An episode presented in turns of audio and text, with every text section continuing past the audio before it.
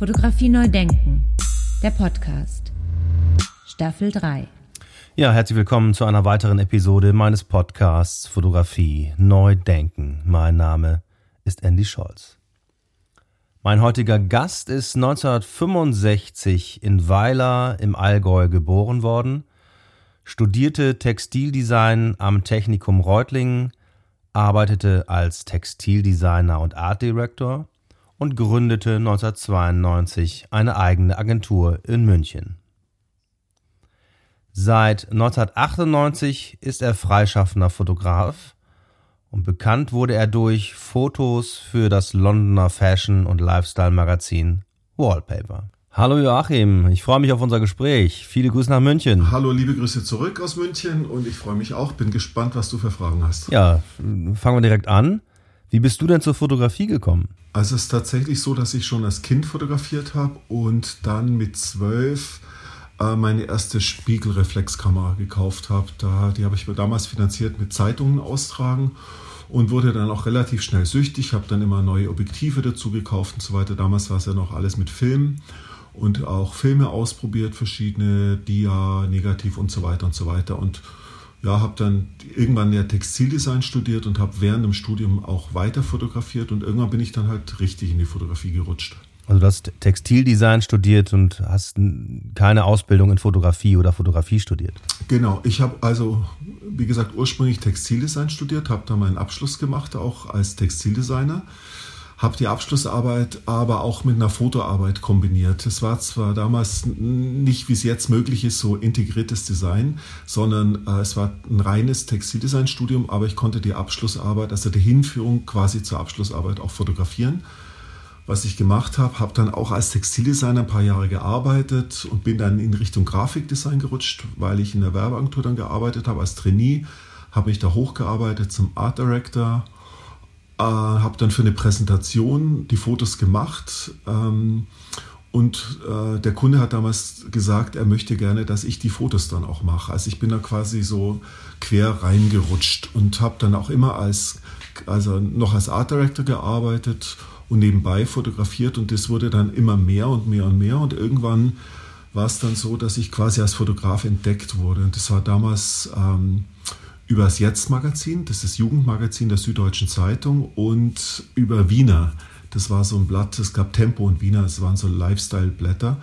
Und für die habe ich dann fotografiert und auch Partyflyer und sowas gemacht und dann kam eins zum anderen. Also du hast äh, gesagt, der Kunde hat dann irgendwann gesagt, okay, du, du sollst da jetzt fotografieren. Das heißt, du, du hast ja alles selber beigebracht, du hast dir das alles abgeguckt, äh, hast dich damit beschäftigt und dann einfach losgelegt.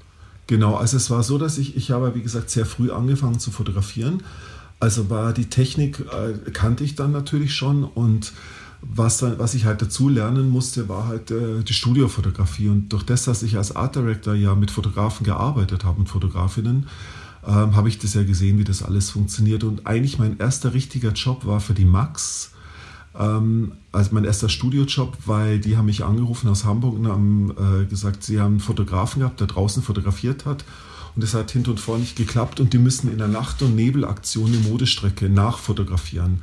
Und ob ich das machen könnte, weil die haben keinen anderen Fotografen gefunden auf die Schnelle sozusagen. Und dann habe ich das gemacht und es war meine erste Studioproduktion. Und ich habe davor noch nie mit einer Blitzanlage gearbeitet. Also es war quasi äh, so richtig ins kalte Wasser. Und ich hatte halt das Glück, dass damals der Assistent natürlich wusste, wie es geht. Und es ist ja mittlerweile so, dass viele Fotografen selber die Technik gar nicht mehr können und alles von ihren Assistenten machen lassen. Bei mir ist halt so, ich habe halt quasi alles von der Pike auf falsch gemacht und draus gelernt. Ja, sehr gut. Ja, und wenn man dann dann natürlich von für Max einen Job machen durfte und offensichtlich hast du den gut gemacht, dann fing das wahrscheinlich auch an zu laufen. Ne? Genau, ich habe dann auch eine Agentur gehabt, das war damals Stöver, hieß die in Hamburg. Und Entschuldigung, und dann habe ich halt ähm, immer mehr Zeitschriften gemacht und habe dann also hauptsächlich so diese Underground-Sachen gemacht. Also was weiß ich, äh, Style and the Family Tunes gab es damals. Äh, für die habe ich sehr viel gearbeitet. Und dann kam bei mir die Elle dazu, also dieses klassische Modemagazin und Amica. Und das hat damals Christiane Arp gemacht, die ja später zur Vogue gewechselt ist. Und die Amica hat damals sehr mutige Modestrecken gemacht, sag ich mal. Und durch eine dieser Modestrecken, die ich für Amica gemacht habe, die haben dann intern so einen Preis immer vergeben für die beste äh, äh, Fotostrecke der, des Milchstraßenverlags. Ähm, hat man mich dann so ein bisschen mehr gesehen und ähm, ich habe dann meinen ersten Auftrag von Wallpaper in England gekriegt und das war halt dann quasi mein Durchbruch. Weil Wallpaper war damals so das Coolste, was man so machen konnte, sage ich mal.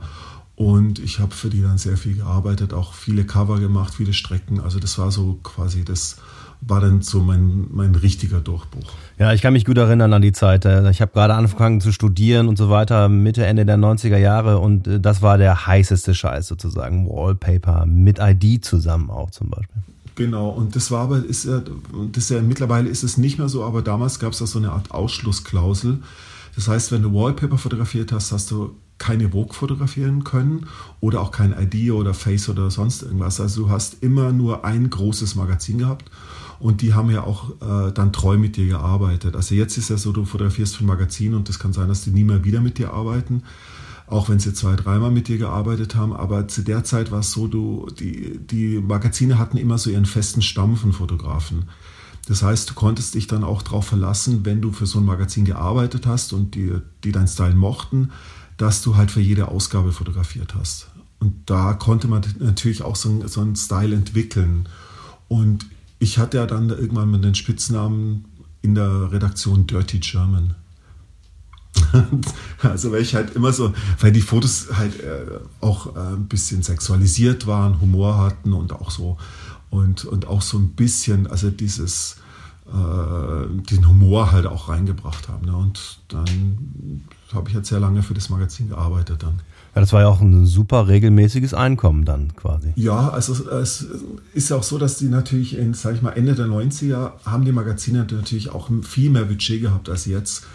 Das heißt, du wurdest dann zum Beispiel mit dem Fahrer abgeholt, ähm, hast in schönen Hotels geschlafen. Es gab auch gute Budgets für Set-Design und, und Models und so weiter. Also da war es auch ganz normal, dass man halt einfach mal von Editorial Model aus New York hat einfliegen lassen oder dass man halt mal ein großes Set gebaut hat. Weil viele Leute denken ja, dass die Wohnungen, die damals in Wallpaper gezeigt wurden, Wohnungen waren. Das waren aber in der Regel Sets, in denen wir gearbeitet haben. Das heißt, es wurde alles aufgebaut wie beim Film. Und das ist für Magazine jetzt gar nicht mehr finanzierbar. Also es hat, einfach das Glück, dass ich diese Zeit mitbekommen habe. Ne? Aber äh, das große Geld in Anführungszeichen kam halt dann natürlich mit den Werbejobs, die äh, in diesem Style halt dann auch gemacht wurden. Also was weiß ich für, was weiß ich, hast du dann für Harrods oder solche Firmen dann gearbeitet, die halt diesen Wallpaper-Style für ihre Werbung haben wollten.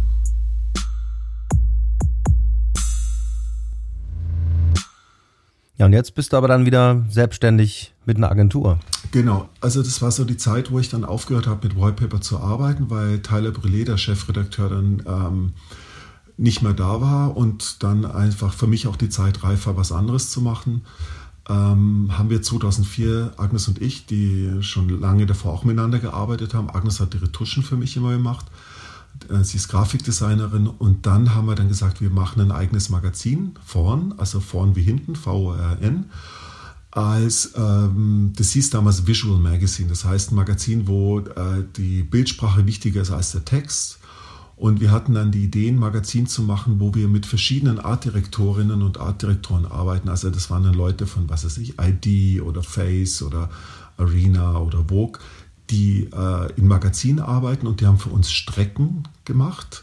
Und wir haben die Strecken im Magazin zusammengeführt ohne Anzeigen. Also wir haben dann quasi ähm, so, ein, so ein Magazin gemacht, wo einfach verschiedene Kreative miteinander arbeiten. Das haben wir 2004 das erste Mal herausgegeben. Und im Zuge dessen haben wir dann unsere kleine Agentur Printkultur gegründet. Also kannst du auch gucken, printkultur.de, siehst du da ein bisschen was. Und haben da im Laufe der Jahre immer wieder mal ein Magazin gemacht, also unregelmäßig. Dann haben wir auch vorn mal als Magazin gemacht, komplett ohne Text, ohne Credits, ohne alles. Also wo du gar nicht wusstest, wer was fotografiert hat. Dann als Film haben wir es mal gemacht. Also eher so, das ist so ein experimentelles Projekt. Ne?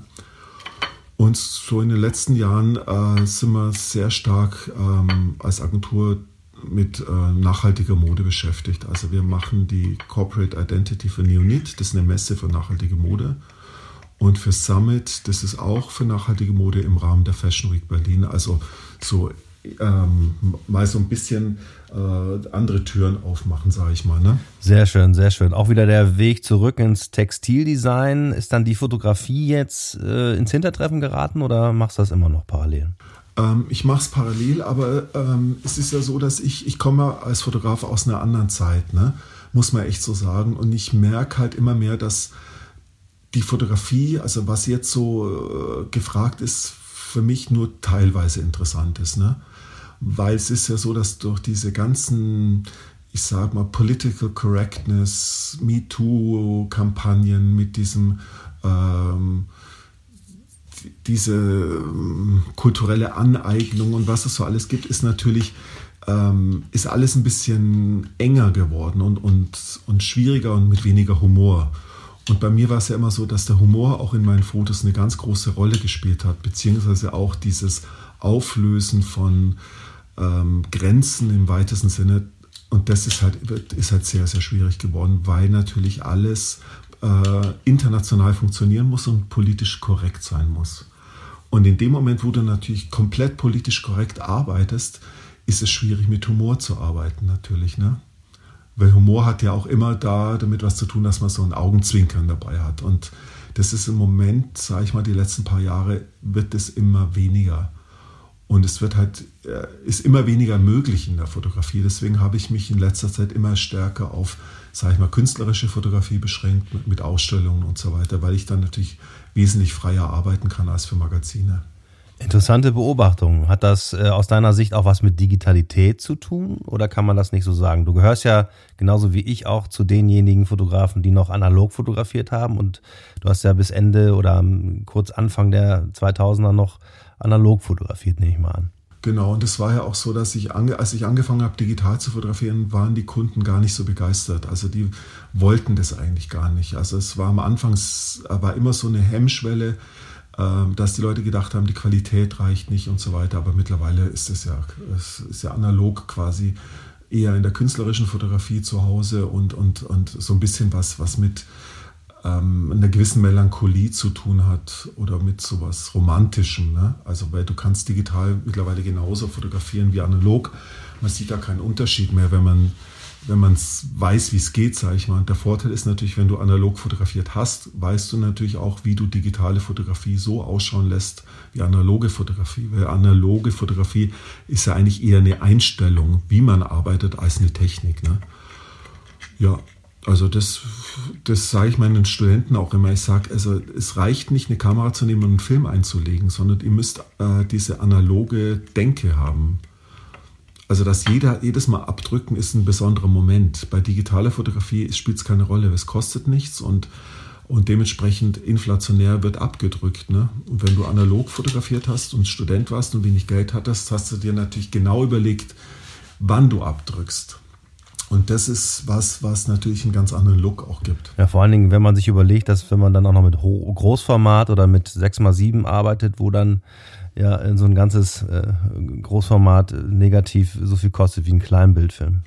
Genau, richtig. Und jetzt machst du es mit dem Smartphone. Das ist natürlich ein ganz anderes, eine ganz andere Freiheit auch, die man hat. Ne? Also diese, das finde ich zum Beispiel ganz toll, diese Freiheit da, aber die Freiheit, was, was die Inhalte des Sujets betrifft, das ist wirklich krass. Ich habe 2013 kam ja eine Monographie von mir raus mit meinen Editorial-Arbeiten von 98, wo ich quasi angefangen habe, so richtig bis 2013. Und ich bin neulich mit einer Kuratorin das Buch durchgegangen und es ist tatsächlich so, dass fast die Hälfte der Fotos, die da drin sind, jetzt so nicht mehr gemacht werden würden. Oder könnten. Also in einem Editorial-Kontext. Entweder weil zu viel Haut zu sehen ist oder weil es soziale, äh, Entschuldigung, kulturelle Aneignung ist also was weiß ich, du kannst, wenn du eine, eine, hellhäutige mit Dreadlocks fotografierst, ist es ja kulturelle Aneignung. Oder wenn du jetzt afrikanischen Schmuck an einem Schwedenmädchen fotografierst und solche Sachen. Oder wenn du, was weiß ich, einem heterosexuellen Jungen rote Lippen malst, das, äh, weißt du, solche Sachen, es ist halt einfach, man macht es einfach nicht mehr, sage ich mal. Ne? Und das ist halt was, wo ich merke, oh wow, schon krass. Ähm, auf der einen Seite dachte ich mir, äh, ist es, wird mir dann die Frage gestellt, ob wir damals so unbedacht waren oder dann habe ich gesagt, nee, wir haben natürlich auch drüber nachgedacht, aber es war für uns eher so das Gefühl, wir bringen die Welt zusammen, wenn wir die Sachen untereinander mischen und nicht äh, wir, wir machen irgendwelche Gräben auf. Ne? Also sozusagen, das ist, was weiß ich, äh, äh, eine Schwarze, was man auch nicht mehr sagt, sondern Colored People oder es ist ein Schwedenmädchen oder es ist irgendwie ein Dirndl in, mit einer dunkelhäutigen oder sonst irgendwas, das hat uns alles nicht so interessiert. Ganz im Gegenteil. Hautfarbe war mir immer schon wurscht. Also drum, ich habe da nie drüber nachgedacht, ob das jetzt einen Unterschied macht, was für eine Hautfarbe ein Mädchen hat oder ein Junge, den ich fotografiere, sondern mir ging es nur darum, finde ich den hübsch oder nicht oder ist er interessant oder nicht oder sonst was. Also mit ähm, auch einer gewissen Unschuld ne, sind wir da rangegangen. Und diese Unschuld ist jetzt ein bisschen verloren gegangen, macht es natürlich für eine Generation von jungen Fotografinnen und Fotografen schwieriger. Ne? Also ich habe natürlich auch manchmal den Gedanken, dass es eine Zeitgeistfrage sein könnte, denn nichts ändert sich schneller als die Mode. Oder meinst du, dass tatsächlich eine gesellschaftliche Veränderung einhergegangen ist? Nee, es ist eine gesellschaftliche Veränderung. Das, also ein Beispiel ist, du gehst einfach an den See ähm, und du siehst, dass an diesem See deutlich weniger Menschen sind als noch vor ein paar Jahren und deutlicher weniger, deutlich weniger nackte Menschen als vor ein paar Jahren. Weil die Leute sich nicht mehr so gerne zeigen. Das heißt, junge Menschen haben oft ein Problem damit, sich nackt zu zeigen oder überhaupt ihren Körper zu zeigen, wenn sie nicht sich perfekt finden. Also es ist schon auch ein soziales Phänomen, nicht, nicht ein reines Modephänomen. Oder auch die Angst, Fehler zu machen, beziehungsweise nicht politisch korrekt zu sein oder dann bewusst aggressiv oder rechtsgerückt zu sein und so. Also es ist schon, die Gesellschaft hat sich sehr stark verändert, es polarisiert sehr stark alles. Ne? Wo siehst du da den Ursprung? Ähm, tatsächlich vielleicht in so einer Selfie-Kultur oder in dem Moment, dass sich die jüngeren Menschen heute in jeder Situation scheinbar, das ist ja auch immer so eine Kritik, scheinbar hemmungslos selber fotografieren? Ja, es gibt einen großen Unterschied zwischen der reellen Welt und der virtuellen Welt.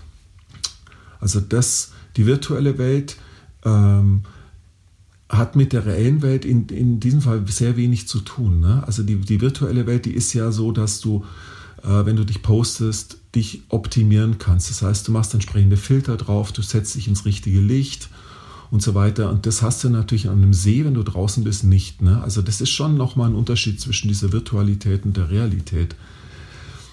Aber ich glaube, dass das natürlich auch mit Jugendkultur im, im, weitesten Sinne zu tun hat, weil es ist ja immer so, dass die nächste Generation ähm, alles anders machen möchte als die, ihre Eltern zum Beispiel. Ne? Also wenn jetzt äh, Menschen in einem Alter sind, die, deren Eltern jetzt zum Beispiel in meinem Alter sind, die versuchen natürlich das, was wir an Freiheit und an Hemmungslosigkeit gelebt haben, also ich sage jetzt mal bewusst die ganze Generation, da einen Kontrapunkt zu setzen. Es ist ja immer so, dass die, die nächste Generation versucht, was Eigenes zu finden, eine Eigenständigkeit. Also zum Beispiel sowas wie Lippen aufspritzen, wo natürlich alle immer geschockt sind, wie kann man denn sowas machen?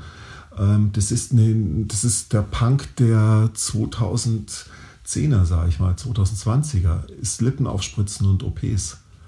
Also was in den 80er Jahren hohe Haare hochstellen und sich weiß schminken war, ist jetzt halt Lippen aufspritzen. Das hat sich einfach verändert. Jugendkultur verändert sich ja ständig. Ne? Echt, da bist du offensichtlich viel näher dran als ich. Das heißt, in den 2010ern haben die jungen Menschen operativ eingegriffen, um besser auszusehen. Genau, und vor allem sehr jung auch. Ne? Also die bestellen sich im Internet ähm, Hyaluron-Booster und pumpen sich die Lippen auf und posten das.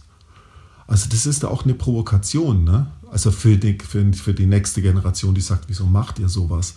Aber das ist halt immer so, so funktioniert Jugendkultur. Das ist ja immer eine, eine Provokation, ne? Nur die Provokation, die, die Art der Provokation ändert sich natürlich.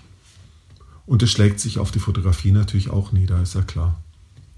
Also eine sehr spannende Entwicklung. Also es ist zumindest, es hat eine Dynamik. Ne? Also es, das ist ja das Spannende an Fotografie insgesamt, dass es immer eine sehr dynamische Geschichte ist, die sich ja ständig verändert.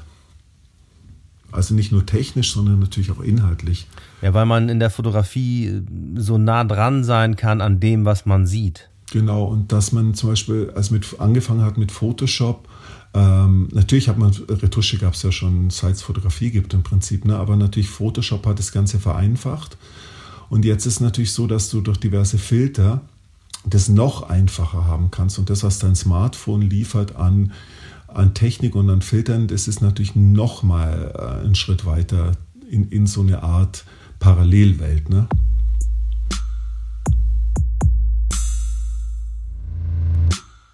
Wie gehst du selber damit um? Versuchst du dich da reinzudenken? Hm. Nee, also, das, also ich versuche auf jeden Fall das zu verstehen. Ich habe das Glück, dass ich ja doziere und mit sehr jungen Leuten auch zu tun habe, aber ich werde mit Sicherheit nicht ähm, versuchen, Teil dieser Jugendkultur zu sein, weil ich war ja selbst mal jung und war selbst mal Teil einer Jugendkultur. Und jetzt, sage ich mal, in, in einem Alter, in dem ich jetzt bin, da Teil von so einer Jugendkultur zu werden, das hat was total Absurdes. Ne? Es ist ja nahezu tragisch.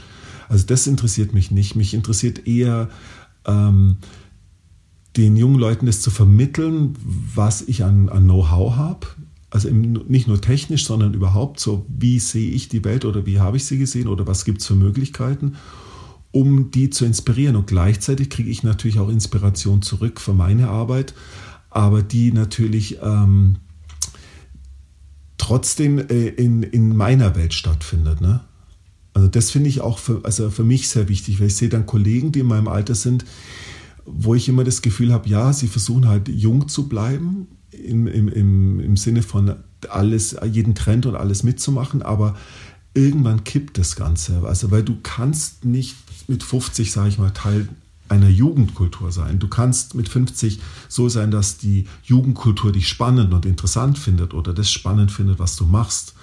Das finde ich viel, viel interessanter für mich. Also wenn ich Feedback kriege von jungen Leuten, hey, ich, wir finden toll, was du machst und so weiter, das finde ich viel spannender. Und wenn ich Inspiration sein kann für junge Menschen, das ist für mich so das, was für mich so ein Ideal ist. Also wenn junge Menschen sich von meiner Fotografie inspiriert fühlen, das finde ich toll. Und nicht, dass ich Teil ihrer Kultur bin.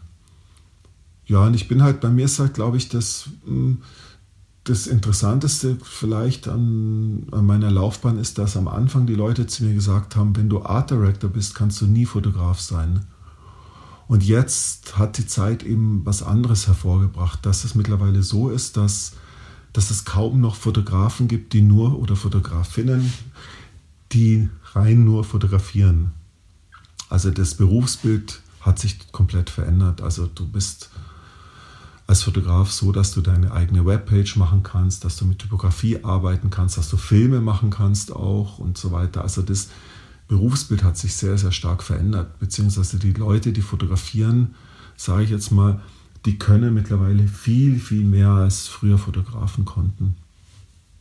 Also es ist viel weiter geworden alles, ne? auch durch die Technik natürlich.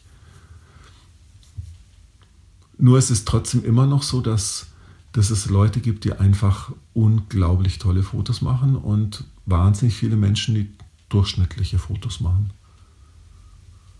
Es gibt nach wie vor wenig Leute, die, die dann richtig hervorstechen. Ja, ich glaube, das ist in, in vielen Bereichen so. Und ähm, aber wenn wir jetzt nochmal die Fotografie anschauen, dann war es natürlich so, dass das lange, lange Zeit eine ziemlich elitäre, eine ziemlich elitäre Sache war und es war sehr, sehr kostspielig, ein Foto zu machen.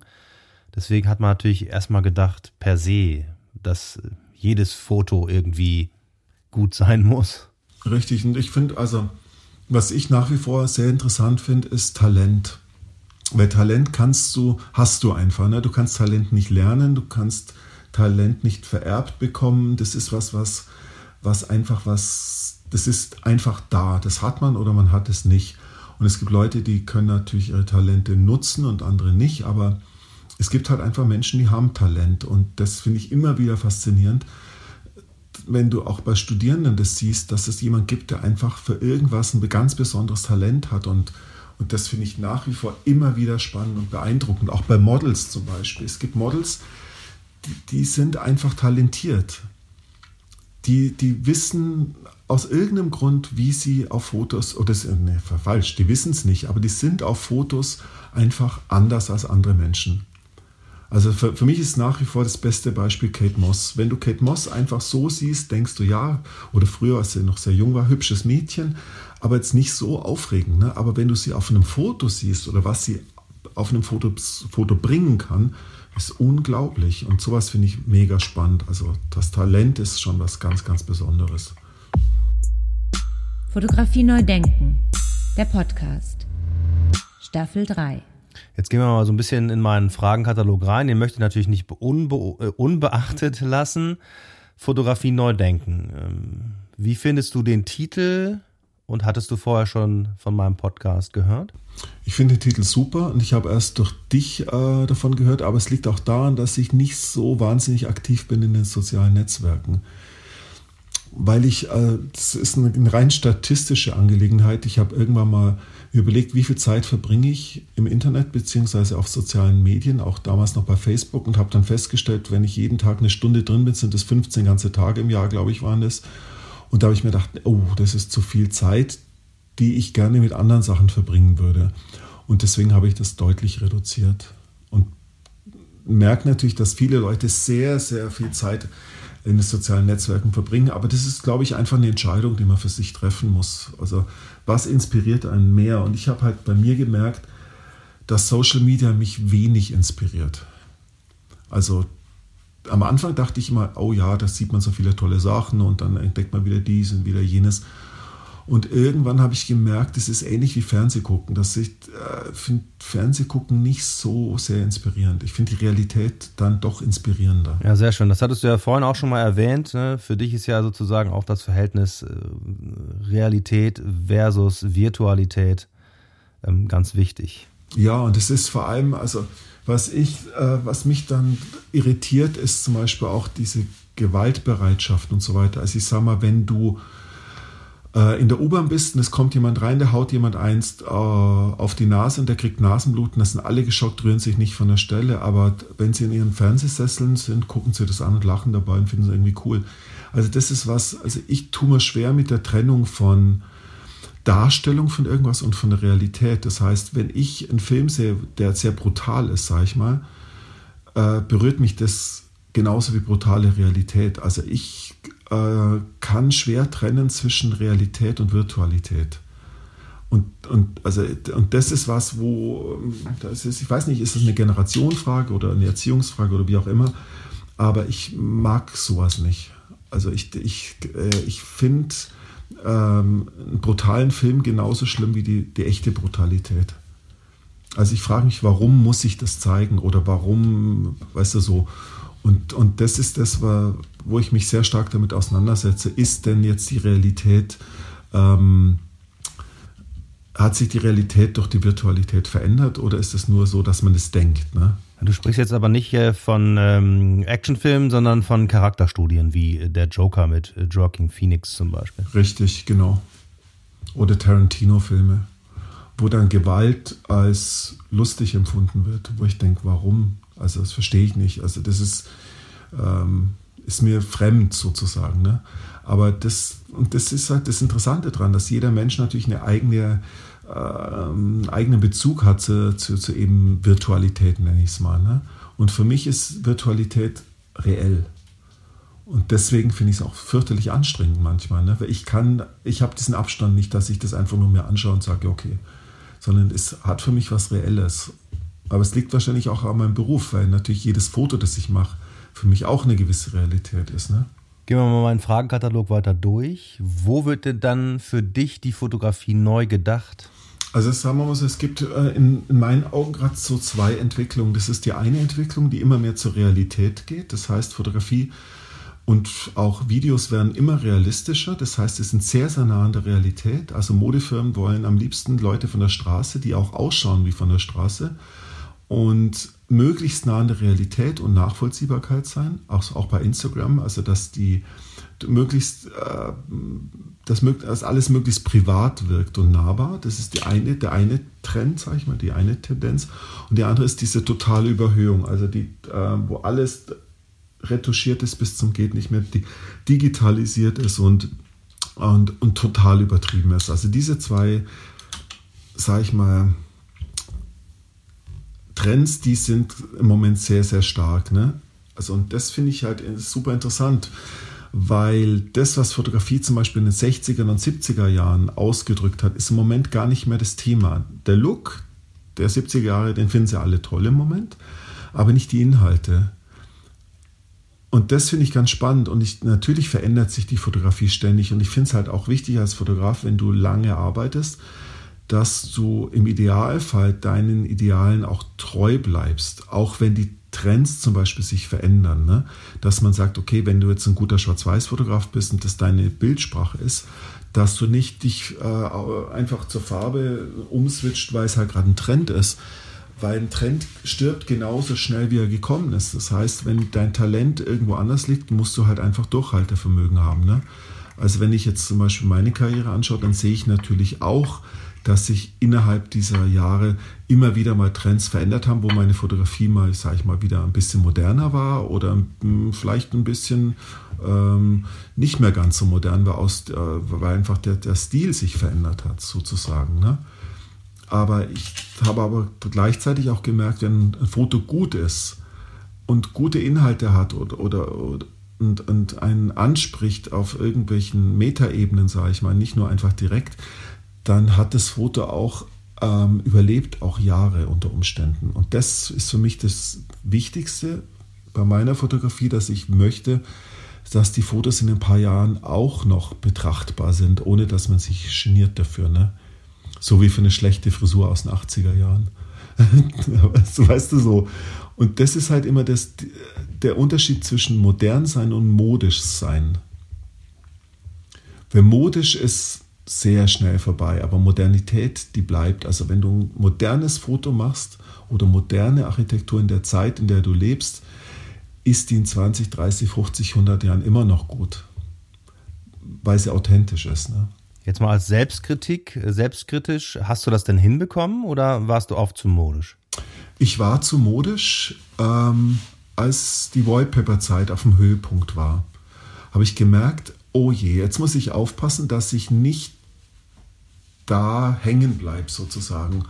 Und dann hatte ich ja das große Glück, dass äh, Wallpaper sich eh umstrukturiert hat und ich den Absprung schaffen konnte. Und das war quasi der Moment, von dem ich vorher erzählt habe, wo ich gemerkt habe, wenn ich jetzt nicht mich mehr konzentriere, dann rutsche ich in so eine äh, Sache rein, wo die Leute dann irgendwann sagen, hey, das ist wie eine schlechte Frisur, weißt du so.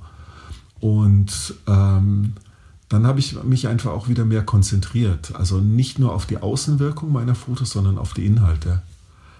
Und dann funktioniert das wieder. Dann sind die Fotos auch äh, länger gültig, sage ich mal. Ne? Nach, ja, auch genau, nachhaltiger. Das ist wie mit Architektur. Also du kannst zum Beispiel, ähm, wenn du so als Beispiel Brutalismus nimmst, ne? also den, die Brutalismusarchitektur, die richtig brutal war, die funktioniert immer noch, aber die dann so ein bisschen nachgemacht hat, was die Brutalisten gemacht haben, das ist so, dass man es nicht aushält und am liebsten alles abreißen würde. Ne? Und das ist bei allem so, das ist bei Mode auch so. Also wenn du dir eine Yves Saint Laurent Klamotte anschaust aus den 70er Jahren, die ist immer noch wunderbar. Guckst du dir aber eine C&A Klamotte vom Wühltisch aus den 70er Jahren an, ist es halt eher nicht mehr so. Ne? Also das geht halt um, um das Original, um das Authentische. Das überlebt die Zeit eher. Das ist, gehört wahrscheinlich auch zu den Dingen, die du deinen Studierenden mit auf den Weg gibst. Denn du bist ja seit elf Jahren jetzt mittlerweile in Bremen an der Hochschule für Künste tätig. Genau, genau, dass ich ja, also ich glaube, Haupt, das Hauptding, das ich versuche zu vermitteln, ist, dass sie ähm, nicht immer nach links und rechts schauen und dass sie nicht immer in Vergleich gehen. Weil das Problem ist natürlich, dass wenn du jetzt ähm, was fotografierst, dann fängst an zu googeln und dann hast du ja alles schon, was gemacht wurde. Und, und da was Neues entstehen zu lassen, ist natürlich viel schwieriger, als wenn du naiv überhaupt nicht weißt, was Sache ist. Ne? Also so eine gewisse Naivität ähm, sich zu erhalten und nicht immer in Vergleich zu gehen, das ist, das macht es deutlich entspannter. Ne? Ja, vor allen Dingen unterrichtest du ja in einem Bereich in der Mode, die ein Schlachtfeld ist und ein Haifischbecken ist, oder? Das ist immer noch so, oder? Immer noch so. Sie, sie ist nicht mehr so aggressiv vom, vom Wording, sage ich jetzt mal, wie die Leute miteinander umgehen. Das ist sanfter geworden, aber es ist passiv-aggressiver. Also es ist so, dass äh, nicht mehr so stark offen kritisiert wird innerhalb der Modeszene, sondern es ist eher dieses Totstellen, also einfach auf E-Mails nicht mehr antworten. Also ich kann mich kaum erinnern an ein Modeshooting, wo Leute auf dem Set sich angeschrien haben, ähm, wie in den 90er Jahren, sage ich mal, das noch der Fall war, wo lautstark diskutiert wurde, lautstark gestritten wurde, debattiert wurde, ähm, das findet so nicht mehr statt. Es ist viel ruhiger geworden und äh, es ist es wird nicht mehr so viel Kräfte gemessen, kritisiert und so weiter während des Shootings oder im Vorfeld, sondern es wird einfach abserviert, wenn was nicht passt. Also das ist, ist ich sag mal so, wenn du jetzt ähm, einen, einen, Werbekunden hast und, und der war jetzt mit deiner Arbeit nicht so zufrieden, dann wirst du halt einfach nächstes Mal nicht mehr gebucht. Also das ist einfach dieses Austauschen, Totstellen, Kaltstellen, das ist eher so die Methodik der letzten Jahre geworden. Also es ist nicht so, dass jemand bei dir anruft und sagt, okay, dein Shooting hat mir nicht gefallen, schieß es nochmal. Das, das habe ich nie mehr gehört, dass das irgendjemand gemacht hat. Also ich kenne das noch aus, aus der Zeit, wo ich Art Director war, wo wenn man mit dem Shooting nicht zufrieden war zum Beispiel, auch wenn man dabei war und das Ergebnis dann doch nicht so ist, dann wurde halt diskutiert und überlegt, ob man es nochmal macht. Das ist heutzutage unvorstellbar. Da wird einfach der Fotograf ausgetauscht. Und dann nochmal fotografiert mit dem anderen Fotografen. Unter Umständen, genau. Also das ist, es ist insgesamt, es fühlt sich weniger aggressiv an, sage ich mal, die ganze Szene nenne ich es jetzt mal, aber es ist, ähm, auf, es ist aggressiver geworden auf eine andere Art. Also ich finde zum Beispiel, für mich ist der aggressivste Akt, den jemand machen kann, einfach nicht mehr auf eine E-Mail antworten. Finde ich viel aggressiver als jemand, der dich anruft und dich anschreit. Aber man hat, ich habe halt zu der Zeit auch viel mitgekriegt in den 90ern, was da in den Studios zum Teil abging. Ne? Also das ist mir im Großen und Ganzen erspart geblieben. Das hatte ich nur sehr selten, ehrlich gesagt. Kommt auch davon, wo man arbeitet. In Paris war es natürlich immer schwieriger zu arbeiten und viel aggressiver als, als in Deutschland, weil die Mode da viel wichtiger war und viel wichtiger genommen wurde. Also da war ein Shooting so vom Gefühl her, es geht um Leben und Tod. Ne? Was auch toll ist natürlich. Ne? Also irgendwie hat das natürlich auch was, wenn du alles, was du machst, so richtig ernst nimmst. Das finde ich auch ganz faszinierend. Also zu sagen, egal was ich mache, ob ich Koch bin oder Fotograf, ich nehme das sehr, sehr ernst, was ich mache.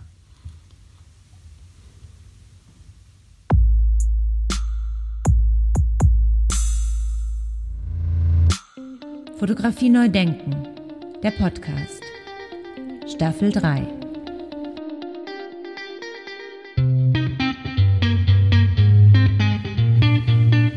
Ja, lieber Joachim, vielen herzlichen Dank für das Gespräch, hat mich sehr gefreut. Alles Gute und viele Grüße nach München. Und ich habe zu Dank für dein Interesse. Ne? Vielen Dank. Ja, ich bin immer wieder begeistert, welche Themen hier angesprochen werden und was äh, am Ende dann äh, so an Gedanken äh, zurückbleibt. Ich hoffe, Sie und ihr, ihr könnt ein paar Gedanken mitnehmen und teilt meine Begeisterung nach wie vor für die Fotografie und für das Medium. Da bleibt mir nur noch zu sagen, alle Informationen über Joachim Baldauf finden Sie natürlich unter www.joachimbaldauf.de oder zu seiner Agentur und seinen Agenturaktivitäten unter www.printkultur.de. Alles Gute, gesund bleiben da draußen. Au revoir, merci. Ciao, ciao, auf Wiederhören. Bis bald. Fotografie neu denken. Der Podcast. Staffel 3